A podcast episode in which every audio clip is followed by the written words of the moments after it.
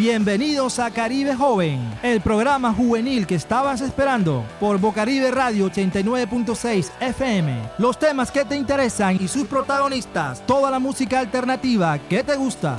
Caribe Joven, la radio al servicio de la juventud.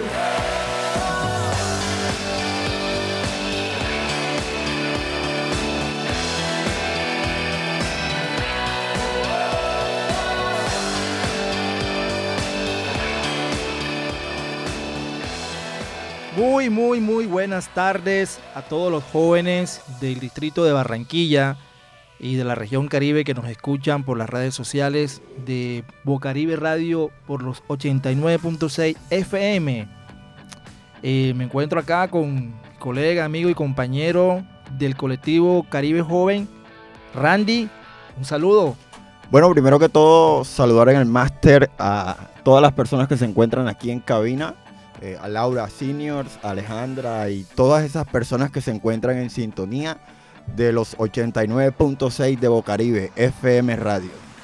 Así es, y bueno, ya está aquí Alejandra con nosotros para compartir nuestra sección Noti Joven con toda la información pertinente de, como lo hemos acostumbrado a todos ustedes, todas las convocatorias relacionadas con el empleo, la educación y todo lo que tenga que ver con el fortalecimiento de los proyectos de vida de la juventud barranquillera, en especial de los jóvenes del suroccidente que nos escuchan por la emisora Bocaribe. Alejandra, muy buenas tardes. Ay, hola. Hola, hola, hola a toda la juventud hermosa de la ciudad de Barranquilla. De verdad que estoy muy contenta de una vez más estarlo acompañando presencialmente aquí en cabina. Eh, y de verdad que es un gusto para mí estarles anunciando a todos ustedes las convocatorias laborales y de estudio que hay. Entonces chicos, aprovechen. Vamos a comenzar con eh, el SENA Comunica. Hay una, una convocatoria o una pregunta que todos los jóvenes nos hacemos una vez que mandamos una hoja de vida y es ¿por qué descartaron mi hoja de vida? Entonces el SENA Comunica nos da unos tips, una sugerencia y unos consejos para que ingrese o ingresemos la hoja de, vida de manera efectiva al mercado laboral. Entonces, chicos, este es un evento que se va a realizar. Se realizó, se realizó. Bueno, se realizó. Se realizó el día de ayer, pero queremos compartir con ustedes el link para que entren a Cena Comunica y aprovechen toda esa información que está ahí. Bueno, algunos de los tips que dieron ellos, eh, ¿cuáles fueron, Alejandra?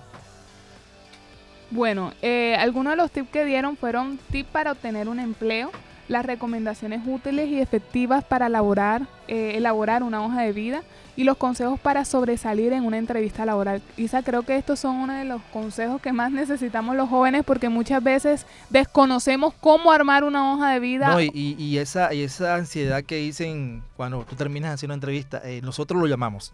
Sí, sí eso es lo más horrible que hay. Nosotros lo llamamos, entonces queda uno como tres días, el primer día sí, y queda como la expectativa, el segundo día, que para? ¿Será que el teléfono mío está malo? el tercer día, no, ¿qué será? No, y ya cuando pasa la semana ya tú te das por perdido. Entonces, para que no pase esa sensación así tan, tan fea, eh, tenemos que tener claro cuáles son las maneras correctas de, presentar una hoja de vida y de hacer una entrevista, porque eso creo que no sé qué porcentaje es, pero creo que la entrevista es muy importante porque es prácticamente la forma en que interactúas tú con tu futuro jefe. Entonces ahí está en, las redes sociales de Cena Comunica esa, ese en vivo que hicieron ellos para que chismosean y, y se daten de eso que es importante. Muy importante. Yo te iba a decir que ahí hasta jóvenes, bueno, habemos personas que esperamos hasta los 15 días, los 15 días llamamos a la empresa. Tú esperas 15 días, no, ya, yo la semana me doy por muerto. No, llamamos a la empresa y la empresa nos dice que tu hoja de vida no pasó. bueno, listo, ¿qué, más sigue por ahí? Bueno, eh, hay una nueva, una nueva convocatoria también del SENA y es Mujer, tu experiencia vale. Y bueno, el SENA lo reconoce. Lo que busca es que las mujeres participen en la nueva convocatoria diseñada para eh, todas nosotras y certificar eh, en lo que nosotros sabemos hacer. Esta oportunidad está en los departamentos como Nariño, Atlántico, Bolívar, Cesar y La Guajira. Vamos a escuchar un poco de la propaganda del lanzamiento para ver qué es lo que nos comentan. Trabajas en un oficio que aprendiste de manera empírica y no cuentas con una certificación académica que respalde tus conocimientos. No te preocupes, el SENA te certifica en eso que ya sabes hacer. Participa en la certificatón para mujeres en sectores como turismo, gestión administrativa, diseño de modas, entre otros. Conoce la oferta completa e inscríbete en www.sena.edu.com.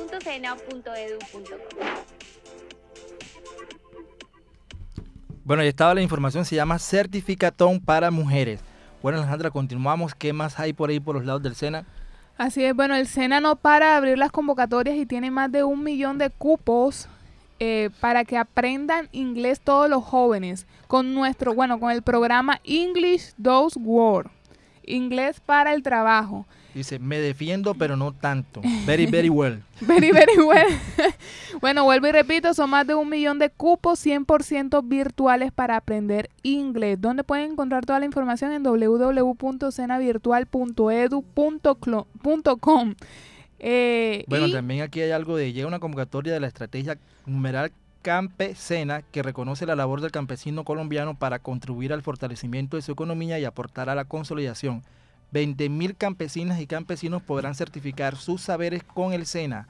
Y bueno, el lanzamiento se realizó el, martes 28 de marzo. Estén pendientes porque ya esto es un hecho y, y, eh, de las redes sociales de SENA Comunica para que se inscriban todos los campesinos de, de la región Caribe, el departamento del Atlántico.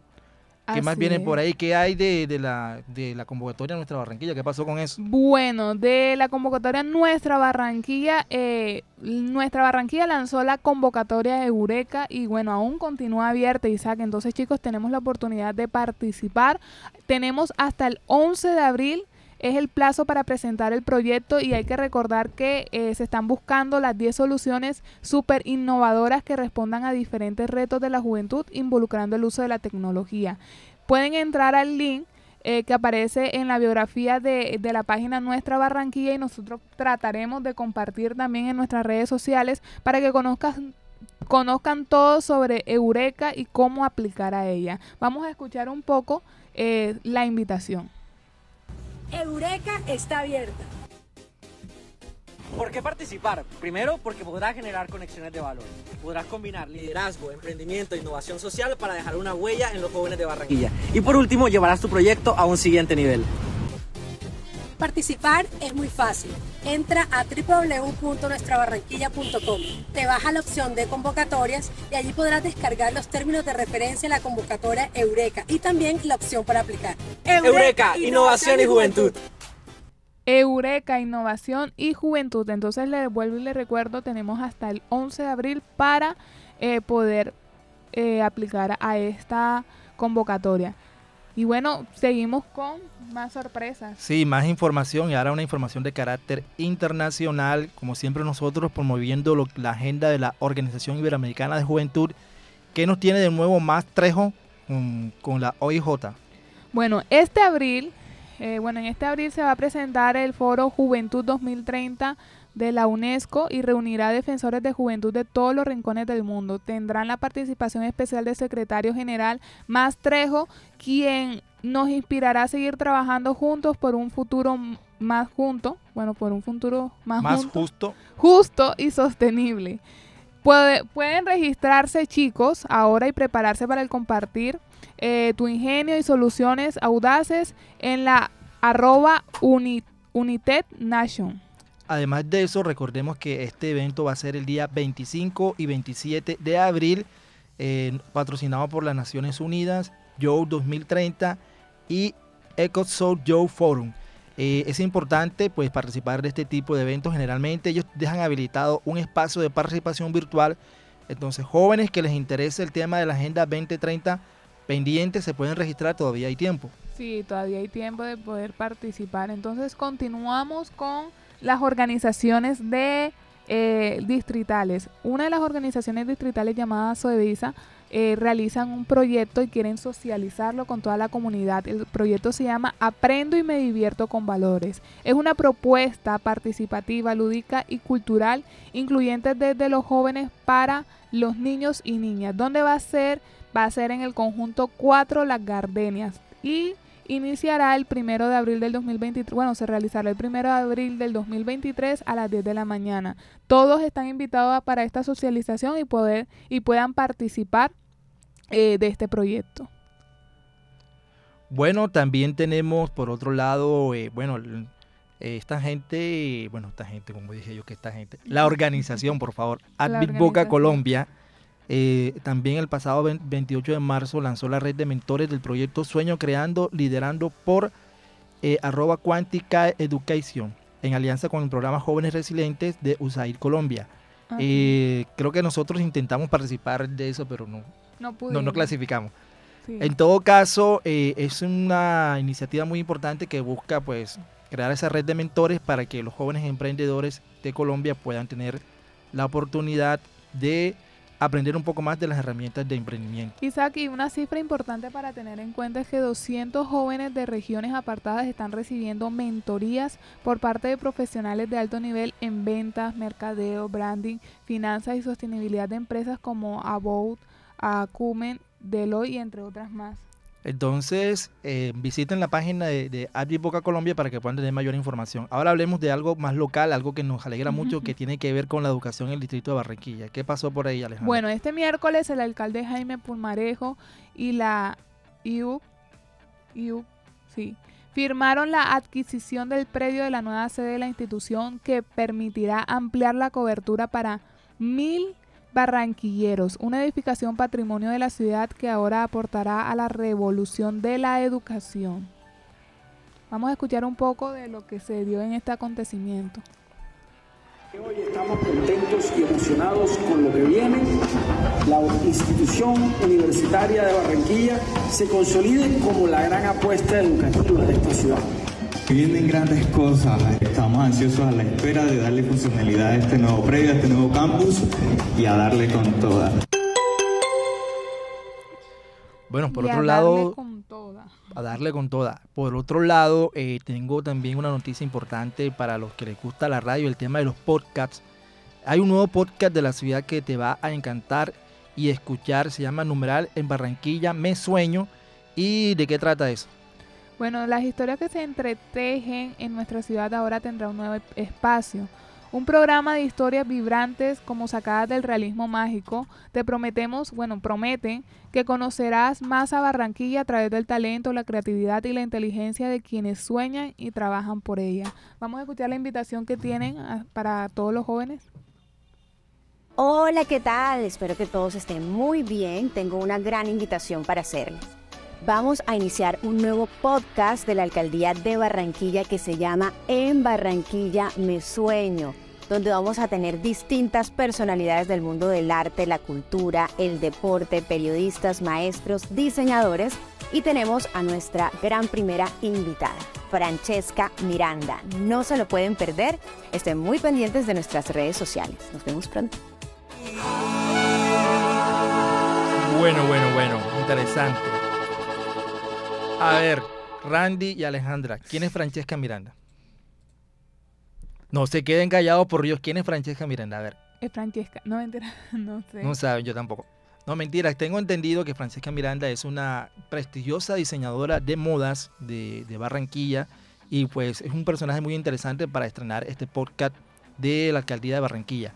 Y bueno, para eso nos sirve la radio y los medios de comunicación para informarnos acerca de la cultura general y de conocer de la vida de este tipo de personajes como Francesca Miranda, que son un ejemplo de superación. Ella dice que si no hubiera sido porque ella nació en Barranquilla, tal vez no fuera la diseñadora de modas exitosa que es hoy en día.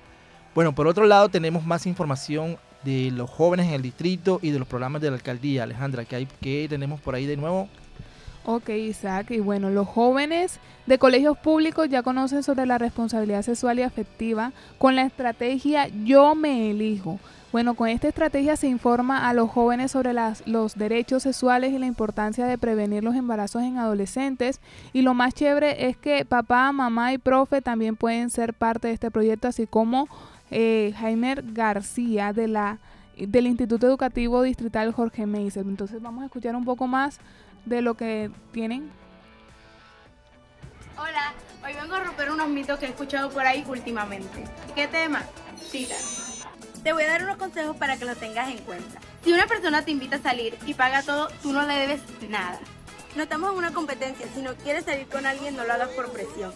Y eso que dice que hablan con varios, no les creas. A veces es mentira o exagera. Si estás en una cita y te sientes incómodo, ¿qué haces ahí? Sal de ahí. Y si tienes dudas, pregúntale a alguien en que tú confíes. Alcaldía de Barranquilla. Bueno, Bueno, esos ver, a unos... ver, no sé. Yo no soy experto en esa materia, hablen ustedes. Bueno, esos son unos tips que todos los jóvenes tenemos que tener presente y es verdad, si no te sientes cómodo con la persona con la que estás hablando, si eh, vas a salir y te pagan todo, o sea, trata tú en lo más posible de mantenerte siempre firme en la decisión y si no quieres hacer algo que, que no, no te nace, no lo hagas. Eso es como que lo mejor. Randy, ¿qué dices? Bueno, y, y tratar esos temas con la juventud es muy importante porque eh, quizás hay personas que tienen como que la construcción social y sobre todo en los, en, en los barrios populares en donde lo normal es que una niña de 13, 14 años salga embarazada y ya eso está como que normalizado dentro de la sociedad y por eso es importante. Podría decir yo que esa es una de las problemáticas que surgen de la falta de socialización de esos temas en, las uni- en- en los colegios públicos y también que los padres vienen de, de una construcción en donde quizás hablar de esos temas era muy complicado. Por lo tanto, no se encuentran capacitados para como tocar esos temas con sus hijos. Y por eso es importante este tipo de proyectos y bueno, invitar a la juventud que se encuentre en sintonía, a todas esas personas que se están reportando en sintonía del barrio Carrizal, un saludo desde aquí. Y bueno, eh, nada, es fundamental ta- tocar Bueno, esos temas. Hay, hay algo interesante que dijo Randy y es cierto, o sea, niñas de entre 12, 13 años y que es que muchas veces salen con los chicos o hacen lo que hacen es por mera presión social porque ven que las niñas de su edad lo están haciendo, ven que de Por pronto... ser aceptados. Exactamente, entonces, ¿qué pasa? Que eso lo están normalizando y creo yo que el nombre de este proyecto, Yo me elijo, va muy bien marcado porque si uno tiene sus ideales, tiene sus, sus, sus cosas claras, uno sabe a dónde va y hasta dónde, hasta qué qué límites tiene uno como persona. Entonces, jóvenes que nos están escuchando en esta hora, el mejor consejo es elegirse a sí mismo. Así es, Excelente. porque hay un dicho muy popular que dice, eh, donde va Vicente va la gente, algo así. ¿cómo Sí. que? Yo no voy, Este, este, donde va Tú eres Vicente- como Vicente. Tú eres como Vicente, ajá. Sí, para donde va Vicente. Va la, va la gente. Donde va la gente va Para Ajá, donde va para- la gente va Vicente. Bueno, estamos como Estamos, Chapulín Colorado. sí. Para donde va la gente va Vicente. ¿Eso qué quiere decir? Que si yo me elijo a mí mismo, no estoy eligiendo a la gente que de pronto tiene un criterio muy, muy subjetivo y no están en mi realidad y no saben cómo es mi, mi proyecto de vida, ni mi calidad de vida, ni mis sentimientos, ni mi pensamiento. Y que yo tengo derecho a vivir mi sexualidad plenamente. Si quiero seguir siendo virgen, soy virgen. Si quiero perder la virginidad, lo, yo lo manejo de esa forma libre, espontánea y responsable, sobre todo Así es. inculcar la responsabilidad, porque ante todo la sexualidad es libre, pero siempre tiene que haber una responsabilidad con uno mismo y con la otra persona con la que compartes tu sexualidad. Entonces, y también con que la persona que podría nacer en base a la falta de responsabilidad. Exactamente. bueno chicos, ya estamos pues terminando ya la sección Noti Joven eh, para entrar de lleno a cuota juvenil con nuestro querido amigo Randy Márquez. Estamos pendientes de unos invitados que están por ahí cerca y bueno, esperemos que lleguen para poder iniciar con esta entrevista interesante que les tenemos. Es una sorpresa para todos ustedes. Bueno, Randy, vamos a hacer un recorderis de qué es cuota juvenil. ¿Qué es cuota juvenil? ¿Para qué sirve cuota juvenil y por qué tenemos la sesión cuota juvenil acá en Caribe Joven, la radio al servicio de la juventud? Bueno, Cota Juvenil es una sección de, este programa llamado Caribe Joven, en donde hacemos visibles las problemáticas que afectan a la ciudadanía juvenil, informando y formando de cuáles son las de cuál es la manera en que puedan actuar con referencia a la participación en la toma de decisiones y políticas públicas, que es fundamental para la construcción de una mejor sociedad. Y bueno, tener en cuenta de que el tema de la participación en Barranquilla y quizás en Colombia, nos hemos como enfrascado en que simplemente empezamos a participar en temas de política o de decisiones cuando viene la época política. Entonces, es ahí en donde todo ese tipo de problemáticas que venimos quejándonos, pero no participamos para poder eh, contrarrestarlas y ya las tenemos identificadas, pero no participamos. Entonces son, es un tema, esta sesión va dirigida a aquellas personas que, que tienen focalizadas distintas problemáticas, pero no conocen cuál es el camino para poder subsanarlas o de qué manera pueden articular para contrarrestar. Bueno, Randy, ¿qué tenemos en cuanto a lo último que ha hecho la Gerencia Capital Social con el sistema departamental de juventud. ¿Cuál fue la última actividad? Creo que lo hicieron la semana pasada, antes pasada. ¿Qué es lo que han hecho? Porque realmente pues estamos en inicio de año, primer trimestre, ya, bueno, ya va Semana Santa y ya va corriendo el año. Entonces, eh, ¿qué es lo último que han hecho o que han publicado acerca de las actividades de la Gerencia de Capital Social y del tema del programa de jóvenes? Bueno, aquí dice que eh, entregaron al subsistema de participación juvenil la caja de herramientas de semillas del cambio. Es una metodología para trabajar en la recopilación de niños, adolescentes, jóvenes en desarrollo por UNICEF. Eh, en donde dicen que siguen fortaleciendo el... Así, siguen fortaleciendo el sistema eh, juvenil del Departamento del Atlántico. Bueno, bueno ya llegaron... Yo, eso que está sucediendo es un tema complicado y quizás es bueno como que tratarlo con los actores para que ellos también puedan exponer la visión de lo que ellos tienen con referencia a eso. No, y es una manera también de articular el trabajo de la UNICEF con los con la plataforma departamental de juventud y los consejeros departamentales de juventud, sobre todo porque los porque un joven le llega más fácil a otro joven y esas herramientas son fundamentales. Bueno, ya tenemos nuestros invitados acá en, la sede de, de mm, Bocaribe. Estamos pendientes para comenzar con la entrevista. Y mientras tanto seguimos pues eh, comentándoles a ustedes todo lo relacionado con la dinámica de la participación juvenil en el Departamento del Atlántico. Eh, Randy, ¿quiénes son los invitados que tenemos el día de hoy? Bueno, hoy eh, contamos con la presencia de Steven Pérez Vera, ex coordinador departamental de juventudes, y con el representante nacional de juventudes, Juan Barraza. Que por cierto tengo entendido que es el presidente del Consejo Distrital de Juventud. Sí, claro, ya en unos cuantos minutos vamos a tenerlo aquí en cabina y, vamos a empezar a, que nos tenga a conocer cuál es el resultado o las visiones a, futuro que tienen para la juventud del Atlántico. Así es, bueno, mientras Randy eh, trae a los invitados a la cabina, eh, yo les sigo comentando acerca de lo que ha venido sucediendo con Colombia Joven. La vez pasada cerramos con un análisis interesante sobre lo que había ocurrido con eh, Colombia Joven y cómo ha venido reestructurando su estrategia.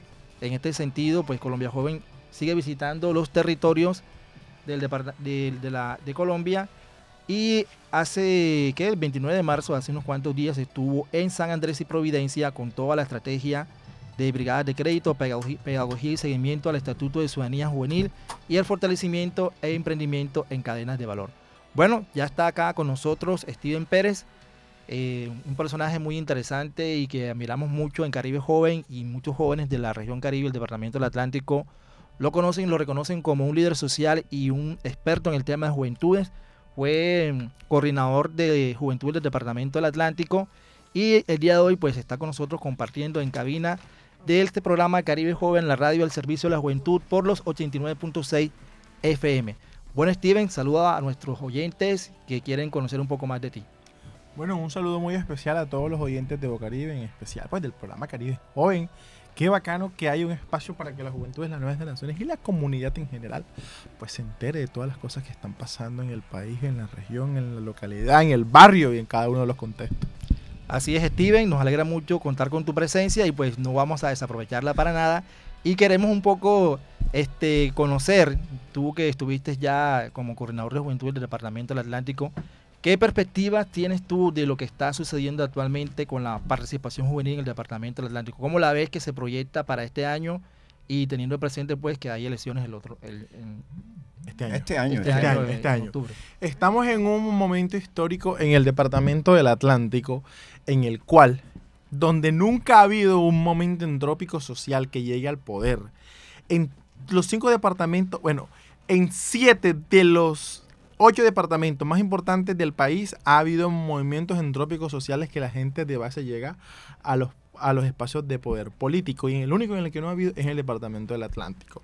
Espacios de base y de renovación política han llegado al poder en Cundinamarca, en, en, Bogotá, en Antioquia, en Valle del Cauca, en, en los Santanderes, pero aquí no. Y eso se debe a que hay unas estructuras tradicionales políticas que han cuarteado la esperanza de las juventudes que vienen en el liderazgo efectivo creyendo que la única forma de llegar al poder político es a través de replicar las mismas prácticas. Entonces el Departamento del Atlántico viene de una construcción histórica de nuevos liderazgos con capacidad de creer.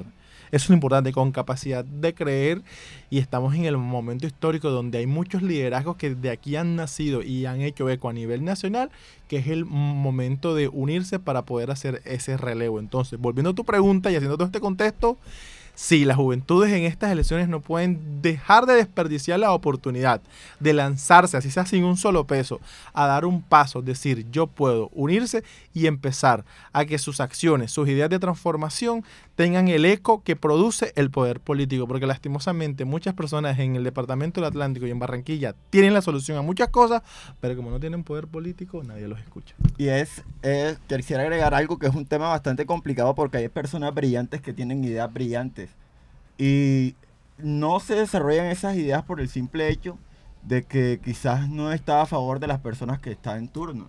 Entonces por eso es importante que eh, empiece la juventud del Departamento del Atlántico a apropiarse de, todo este tema político de la participación. Así es, Steven. Entonces, eh, digamos que de acuerdo a lo que tú has planteado, existe una generación de jóvenes atlanticenses que ya tienen, digamos, como que la oportunidad de hacer un proceso de renovación en la clase política del Departamento del Atlántico, pero que han encontrado a veces como, como talanqueras, como limitaciones, pero creo que eso se puede ir superando poco a poco, ¿no? No, no, claro, los procesos de, transformación social son continuos, son permanentes, son largos, son transversales, son longitudinales, pero se vienen agarrados y se fortalecen de al pegante de la coherencia, la disciplina y del trabajo en equipo. Entonces Barranquilla, más que todo, el, el suroccidente metropolitano y suroriente, está en una situación social en donde ahora, más que nunca, se necesitan liderazgos nuevos, propositivos, y está en la juventud la responsabilidad de poder dar un vuelco distinto a lo que hasta el momento está azotando estos barrios de estas tres localidades. Bueno, haciendo un análisis de, lo que tú planteas, eh, normalmente a la juventud a nivel de Colombia y del Departamento del Atlántico y del Distrito han tratado como de, de mm, rotularla, encasillarla en que los espacios de participación política son los que están dentro del sistema de juventud, que son los consejos de juventud, las plataformas de juventud. Pero de pronto si un joven se lanza a la asamblea, si un joven se lanza al consejo o a la gobernación o a la alcaldía, de pronto dicen, no, está muy joven. Sí, sí, el problema bendito de los nuevos liderazgos y más de la creencia popular en, el Departamento Atlántico y en Barranquilla es que consideran que para un espacio uno, o sea, para la gente buena necesita un requisito y es A más B más C más D. Si tú te vas a postular a, la gobernación, lo que te van a decir es, pero porque tú eres un ya tú fuiste diputado, ya tú fuiste no sé qué. Si te vas a lanzar a Edil, dice, ya tú fuiste presidente comunal, ya tú fuiste no sé qué. Consideran que hay unos requisitos previos para el joven o para la persona que va a hacer una acción positiva. Pero para el hijo del politiquero de turno, para el que tiene plata, para el hijo de papi y mami, para el que viene por rosca, se lanza y bravo, sí, claro, claro. No hay ningún prejuicio, no, no hay ningún, absolutamente nada, sin importar qué edad tenga. Entonces, esto es un llamado a la reflexión de la comunidad y de, y de la sociedad, que son los que generalmente cortan las intenciones y las ganas de las personas de tener esperanza al poder lanzarse a los espacios de participación política. Los espacios de participación política no son el Consejo de Juventud y no son la Asamblea, son, eh, perdón, y no son las plataformas, eso es un espacio de participación social, que en este caso es para la juventud. Los espacios de participación política son aquellos que son elegidos por, mediante voto popular en las elecciones regionales que hay ahora o en las que se hacen este, nacionales cada cuatro años y que el año pasado. Bueno, y también porque existe un poco de frustración porque muchos jóvenes que hacen parte de esos espacios quisieran hacer más, pero no tienen las herramientas para poder hacerlo, porque al final esos espacios no tienen ahora mismo un, poder para tomar decisiones ni siquiera para incidir en los presupuestos, a pesar de que hay una nueva ley, un nuevo estatuto de ciudadanía juvenil que lo lanzaron y ahora están nuevamente reformándolo por los vacíos que existen. Entonces digamos que realmente los jóvenes necesitan estar en los espacios donde se toman las decisiones reales y donde se incide en los presupuestos que van a estar en los planes de desarrollo? Bueno, mira, yo te voy a decir y te voy a responder no solo con juventudes, sino con, cualquier espacio, con comunales, con consejos de paz, con consejos comunitarios. Los líderes que pertenecen a estos espacios consideran que para que B funcione, A tiene que funcionar. Y por el otro lado, los de B dicen que para que B funcione, A tiene que estar y, así recíprocamente. Entonces con eso te respondo que los jóvenes creen que para poder ejercer una acción política con, con, garantía, primero el Estado tiene que brindar la garantía. Y el Estado no brinda las garantías porque los jóvenes no se animan a participar en política. Entonces, esto es un movimiento entrópico que tiene que nacer de, la, de las bases sociales y lo he repetido tres veces en colectivo. Lastimosamente, cuando no hay recursos para pelearles de tú a tú a la tradicionalidad política, a las maquinarias, a las, a, a las estructuras, a los tradicionalismos, la única forma de vencer de a, de, a poco y abrir el huequito por donde se tiene que meter toda esa masa social que va a transformar el departamento y el distrito es a través del trabajo colectivo. Bueno, y Steven, este quisiera que la gente que se encuentra en sintonía, me están reportando sintonía del barrio Carrizal, del barrio La Sierrita, del barrio Santuario, en donde son personas que son apasionadas por estos temas. Y muchos quieren saber de ti, cómo fue tu proceso, eh, de qué manera o cómo nació eso para poder eh, iniciar esta carrera que hasta hoy ha dado sus frutos. Bueno, yo, considero que todavía esta carrera puede, dar muchísimos más frutos, pero bueno, Steven Pérez Vera es oriundo del hermoso corregimiento de Salgar, que es el municipio de Protocolombia. Nací de mi papá, bueno, los Pérez allá en, en Salgar son, borrachines albañiles y los Vera son borrachines eh, campesinos del centro del país. Soy el primer profesional de mi, de mi, de mi familia y en el área social toda la vida me, me ha gustado. incluso siempre tenía discusiones con mi núcleo familiar que a veces las primeras personas que se oponen a tus sueños son tu ciclo cercano, tu familia, es raro porque no creen en ti. Este, y siempre les decía, hay, hay gente que le gusta jugar fútbol, se compra sus tacos, paga que la sintética, que, la, que, que, el arbitraje. Hay gente, a, las a las mujeres les encanta el maquillaje, se gastan 100, 200 barras en maquillaje, que la prenda de vestir esta, de, de esta marca, que el a mí me encantan las acciones sociales y entonces todo mi entorno siempre ha girado a generar estrategias que algunas son de índole, han, han llegado al eco nacional, pero es lo que me ha hecho de pronto, no sé si sobresalir, sino me ha hecho mantenerme vigente porque es que me encanta y he tenido la fortuna de trabajar en, de que mi trabajo sea lo que me gusta y entonces la gente ve que disfruto lo que hago. Y en estos momentos pues me encuentro intentando concientizar por todos los espacios a todas las personas sin importar sean joven o no, porque a veces no joven es de edad sino de ideas, porque veo muchos peladitos de 18 años con las mismas prácticas o con el mismo pensamiento de la gente que no ha construido todavía sociedad, por más que haya tenido representatividad política y me encuentro en ese espacio y en ese momento buscando todos los, todos los canales de difusión como, esta, como este programa, como esta em, emisora y diciéndole, hey loco, llegó el momento de que el Departamento del Atlántico y la ciudad de Barranquilla tenga una, nueva visión de liderazgo y de transformación. Y bueno, este, con, con referencia a eso, que lo que has hecho hace revuelo a nivel nacional en los últimos días, el mes pasado y todo este tiempo han venido dando noticias de lo que ocurrió eh, con el peaje Papiro. Quisiera que nos hablaras un poco de eso. ¿En qué va? ¿En qué va ese, Bueno, lastimosamente esta, eh, esta entrevista es corta porque para explicarles peaje Papiro es esto como dos horas. Coincidencialmente vengo de la Defensoría del Pueblo. Llegó una delegación nacional de, la Defensoría del Pueblo a entrevistarnos, a, entrevistarme como uno de los voceros, porque somos, por un lado, la única mesa de diálogo asesorada por, las, por la Defensoría del Pueblo que para ellos ha brindado resultados. Pero además, somos la única mesa de diálogo en pro o en contra, más bien en contra de los peajes que aún se mantiene vigente todas han utilizado las vías de hecho. Nosotros hemos utilizado las vías jurídicas y los argumentos públicos, que es una de las cosas que siempre le digo a los pelados. No es criticar por criticar, sino criticar con argumento y proponer, porque a veces lo lógico no es lo jurídico. Entonces, el peaje papiro que nació por una coyuntura bien terrible y que contar toda esa historia, vuelvo digo, es bien bizarra, al final eh, se encuentra en que ya, eh, si bien buscamos el desmonte de la estructura que para mí es el símbolo y el monumento a la, ineficacia, a la corrupción, a la improductividad, al subdesarrollo. Eh, hasta el momento hemos conseguido una victoria parcial y es que los vehículos C1 y C2, es decir, los particulares, los taxis y los buses, eh, no paguen ya más nunca peaje, por un lado. Eso va a evitar que se hagan los trancones, aunque yo tengo una mini pelea que nadie me está parando bola de mis compañeros voceros y es que eh, de los tres carriles, dos se le quiten como las la palancas y la gente pase. Y en el que no, eh, y, el, y el que queda, pues ahí sí se mantengan las palancas y por ahí pasen los vehículos porque sí tienen que pagar peaje.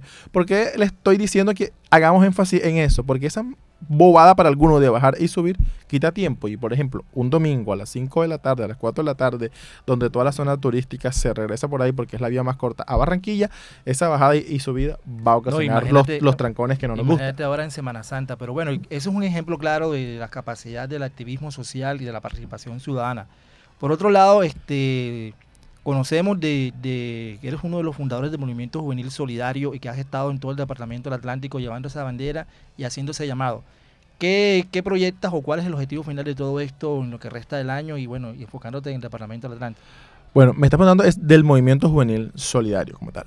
El Movimiento Juvenil Solidario es una organización, una fundación que nació de mi frustración.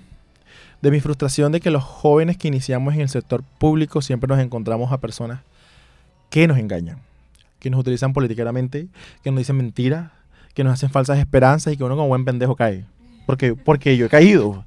Porque yo he caído, como uno, uno buen pendejo cae. Hemos caído todos, hemos caído bueno, bueno, entonces nace para hacer como una mentoría a los jóvenes de que sí pueden transformar las cosas y que uno no tiene que regalarse y disculpen la palabra, prostituirse electoralmente para poder llevar a cabo tus ideas de transformación en territorio. Entonces se dedica a que los jóvenes asuman liderazgo y, eh, y eso nos ha permitido en estos años que venimos funcionando crear la vertiente Movimiento Juvenil Solidario Internacional. Jóvenes eh, creen actividades que reciban recursos de cooperación internacional. Aquí con el amigo Randy estamos haciendo algo para generar algo a nivel cultural. Hemos creado iniciativas como Talento Fest, que hasta el momento ya ha llevado a 15 jóvenes jóvenes a distintos reality del, nivel nacional. Yo no sé cantar y yo no sé de dónde saco, pero la, la Silpina ha hecho que crear unos eventos de producción musical grandísimos.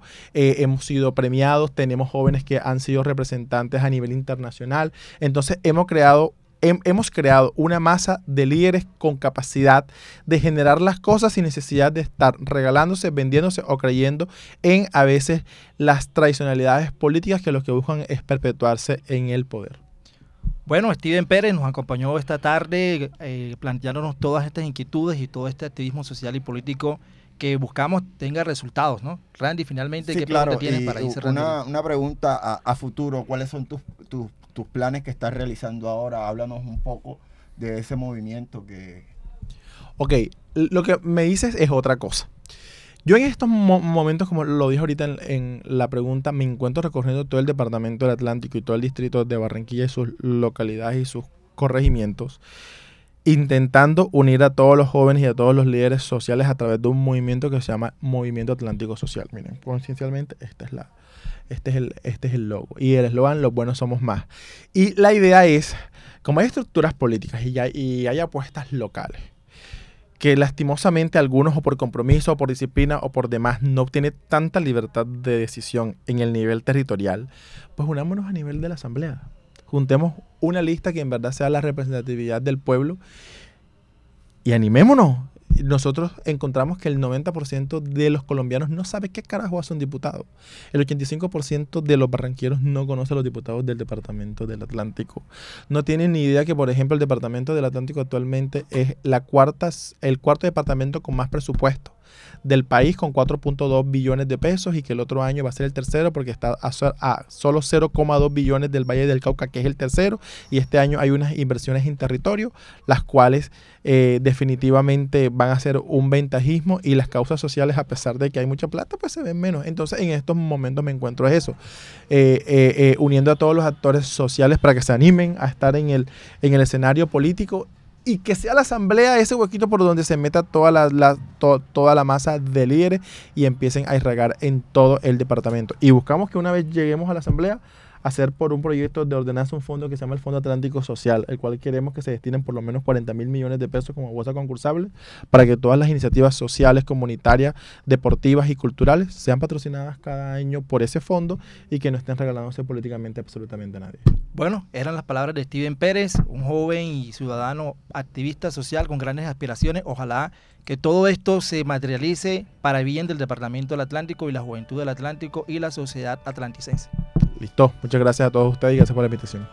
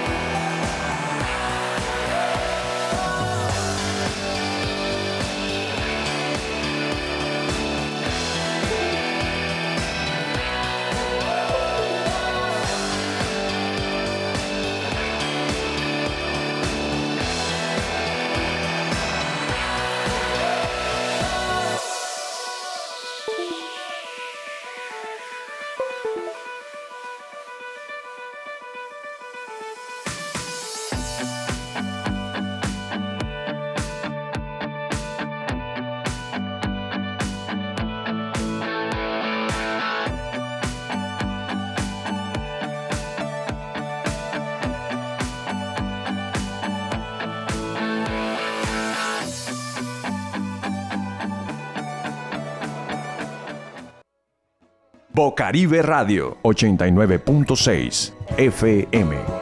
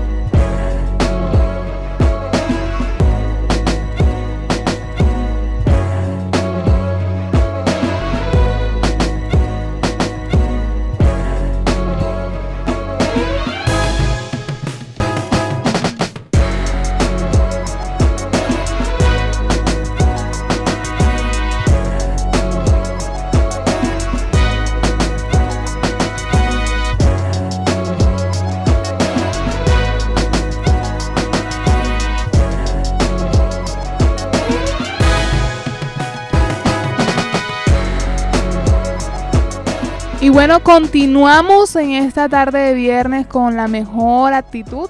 Hoy es, hoy es, hoy es viernes.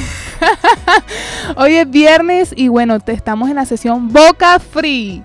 Y aquí tenemos a nuestro amigo Lunes, ¿cómo está, gente?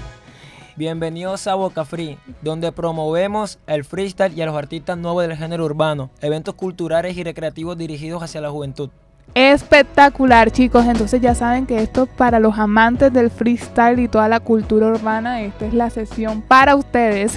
Así es, así es. Y recordando pues quiénes son los integrantes de Boca Free, está CD Wiz, JY, nuestra querida amiga Angel, que les mandamos un saludo desde de los micrófonos de Bocaribe por los 89.6 FM, que este año no va a poder acompañarnos permanentemente, pero va a estar ahí esporádicamente acompañándonos y haciéndonos algunos informes.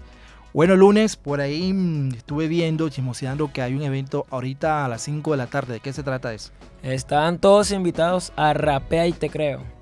Un evento organizado por Idons en el barrio Las Malvinas, el Parque Mamaligia. Mamaligia. Mamaligia, Mamaligia. eh, Tú que eres conocedor de la movida del freestyle, Cuéntanos un poco acerca de Rapea y Te Creo. Este, ¿Qué sabes tú de eso? ¿Cómo nació? ¿Cuántas veces han participado? ¿De qué trata la, dinámica de Rapea y Te Creo? Y bueno, y ese nombre de Rapea y Te Creo también es como chévere, ¿no? Sí, Rapea y Te Creo. Bueno, Rapea y Te Creo es el nombre de la competencia de Donai. Que más adelante lo traeremos y él nos dirá el origen del nombre, ya que él fue el que se lo puso. Y la, o sea, Rapea y Te Creo es comúnmente como todas las, todos los eventos que hay para promover el freestyle y tener el movimiento, pero este evento se dedica como que en generar y hacer crecer el nivel local del suroccidente. Entonces, o sea, a mi gusto, como yo he participado en varios eventos, eh, como quien dice, mi favorito es Rapé, te creo. Ya que. ¿Por qué es tu favorito de los, de los otros? ¿Qué es lo que tiene en particular o en especial? O sea, porque con la experiencia que ya he ganado, que no es tanta, ya me he dado cuenta, o sea, que ahí la competencia como que genera más, e, más experiencia en uno. Ya que sea bueno o malo, a la gente te apoya. Si lo hace mal, te apoyan, te dice que sigan y el público, que es lo que más me impresiona. No hay, no, o sea, no se siente la localía. Tú puedes ser de otro barrio que si vas ahí te gritan y te sientes como que en casa.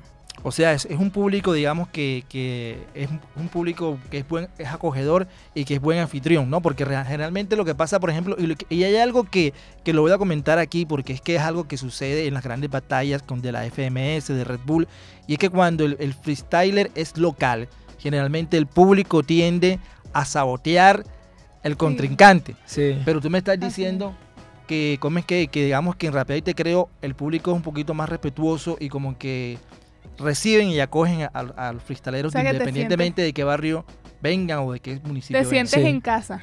Sí, ahí me siento en casa. La competencia que hasta el momento es la que me tiene como loco para ir. Sí, ya estás que te das, porque estás que te vas. Ya, está listo. ¿A qué hora es? ¿A qué hora es? Es a las 5, ¿no? A las 5, pero como hay uno que llegan tarde, vendrá comenzando como 5 y media, 6. Bueno, chicos, los que nos están escuchando en esta hora pueden ir a las 5 y media o 6 de la tarde eh, al Parque Mamaligia. ¿Y dónde está ubicado ese parque? para Mándanos las coordenadas para que los que nos estén escuchando y se animen puedan ir. Es en el barrio Las Malvinas. No tengo la dirección exacta, pero les puedo explicar. En la entrada de Las Malvinas hay un ara. Ajá. A dos calles mano derecha se encontrarán, o sea, tienen que seguir derecho. Hay como una iglesia atrás de la iglesia. Bueno. Te faltó decir que te encuentras con el man del celular que te llama. No, pero chicos, yo me imagino que ese, ese parque es muy conocido. Lléguense a las Malvinas, pregunten por el parque, repetimos, Mamaligia, me quedó gustando ese nombre. Mamaligia, y allí les, les darán las coordenadas para que puedan participar de eh, este, este torneo. Sí. Y bueno, cuéntanos un poquito más sobre el torneo en cuanto al tema de los finalistas. ¿Allí mismo sacan a los finalistas o son por etapas? ¿Cómo es el, el tema? O sea, depende cuántos freestyles hayan. Por ejemplo, si están parejos, pueden comenzar desde los, desde los octavos comúnmente. Y batalla de uno contra uno o puede ser batalla, que serían tres, un, solo contra solo. Hasta llegar cuarto, semifinal y la final. Bueno, JY, este, ya lunes nos explicó acerca de Rapeo y Te Creo interesante, una de sus competencias favoritas. Eh, JY, ¿qué, ¿qué, otra cosa nos tienes por ahí acerca del freestyle o del, acá en, en la sesión Boca Free? Bueno, le tengo una entrevista con los mejores organizadores del mundo de freestyle de la escena barranquillera. ¿Y de quién se trata? Tenemos a uno de los mejores organizadores de aquí de Barranquilla. ¿Y eh, qué tipo de eventos organizan ellos? Eh, han organizado eventos grandes como Sangre Nueva, entre otros. Bueno, hermano, cuéntanos, ¿cómo ha sido tu experiencia Está aquí el micrófono. Ah, ok, bueno, qué pena, una... Bueno, eh, buenas tardes familia, soy Alquimia, eh, gestor cultural de la escena hip hop acá en Barranquilla y pues trabajo también a nivel regional. Ay, agradecido por la invitación. Hermano, siempre agradecido de que estés aquí con nosotros, tu familia.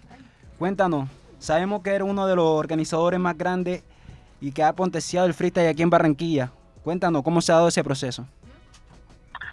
Bueno, eh, todo nace hace como tres años. Eh, digamos que empecé a mirar, antes de crear como la plataforma Arena Hop, la cual represento, eh, las diferentes problemáticas que tenía la cultura hip hop en ese momento. Y digamos que en base a eso busqué soluciones en cuanto a las problemáticas y nace lo de freestyle. Digamos que era el, boom y digamos la puerta de entrada para muchos procesos que manejo con, con, Arena, ya que nosotros abarcamos todas las ramas del hip y la parte de trabajo social y cosas. Entonces, con el freestyle, pues decidimos dignificar un poco mejor las condiciones del juego, ya eh, mejorar el tema de los premios, gestionar recursos eh, adicionales para eh, enviar campeones a niveles nacionales, comprar franquicias nacionales y demás y crear marcas propias como lo que es Sangre Nueva, como comentaba, pues solamente dedicada a temas de freestyle que están emergiendo y Mocana Freestyle, que es como una gala anual donde se invitan los mejores de la costa sin cobrar nada, nada y pues asisten y, y participan como una especie de, incentivo a toda esa gestión. Entonces, pues, hace un proceso largo, un proceso largo donde, pues, obviamente tropiezo, uno va aprendiendo y gracias a Dios hemos obtenido full, full la vuelta en cuanto a freestyle.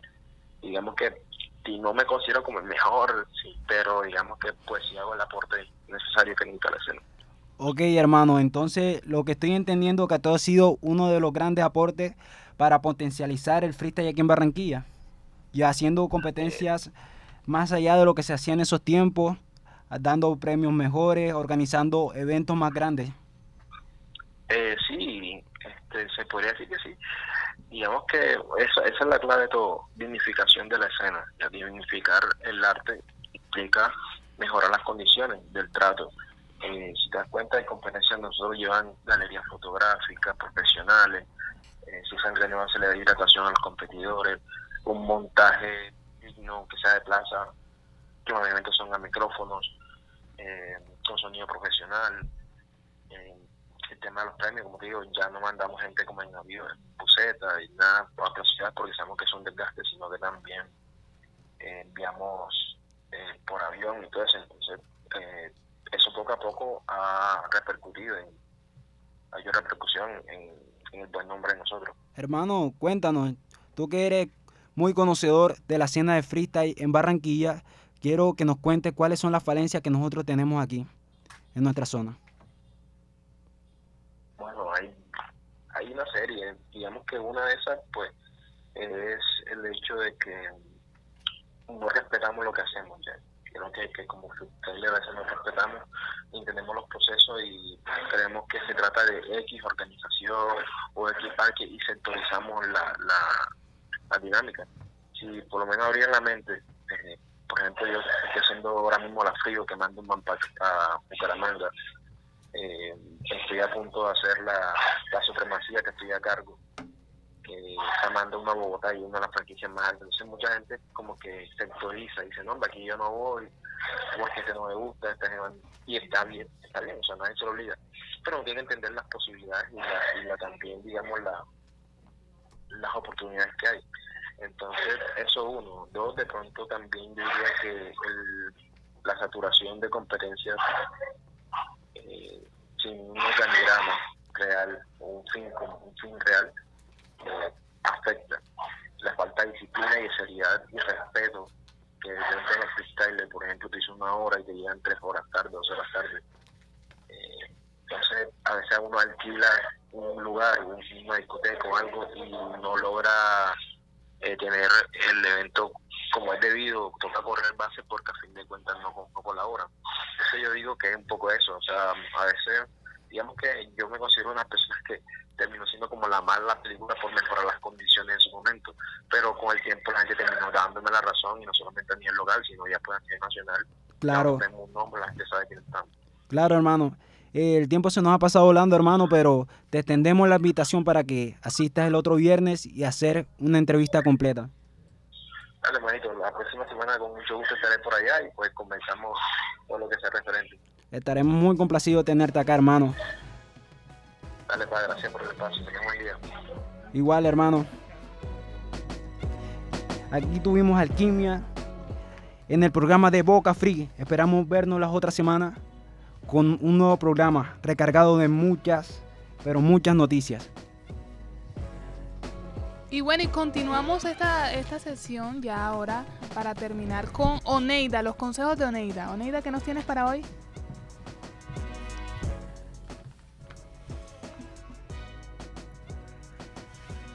Los consejos de Oneida. Bueno, Oneida, ¿qué nos tienes para hoy? Último viernes del mes de marzo. ¿Qué, ¿Qué le puedes decir a los jóvenes que nos están escuchando ahora mismo por las calles de los barrios del suroccidente, los que van en el carro, los que nos escuchan por el- el- la emisora en el celular? Mi vida, con, decirle que, que aproveche su juventud. Que aprovechen su juventud porque la juventud es va- vale y vale mucho. Y por favor, que ahora estamos vamos a llegar a, es a, la, es a la Semana Santa. Entonces le, le digo a, to- a todos los que me escuchen que sigan Sí, vamos para la Semana Santa. ¿Y qué pasa, y qué pasa cuando estamos en Semana Santa y todo el mundo está como en una actitud diferente, verdad? ¿Qué, qué, qué le podemos decir a los jóvenes que, que ya se viene la Semana Santa y qué pueden hacer? que reflexionen, que sigan para adelante y que luchen por, por y por, por ayu- ayudar a Jehová y Jehová se acerca a, a ellos. Así es, Oneida. Y bueno, eso ha sido todo el día de hoy. Chicos, les agradecemos a todos ustedes por la sintonía y nos veremos ya el próximo viernes después de Semana Santa. Y así como dice Oneida, que busquen de Dios y reflexionen mucho en ello. Feliz tarde. Recuerden que somos Caribe Joven, la La radio, al al servicio servicio de, de la, la juventud. juventud. Bye.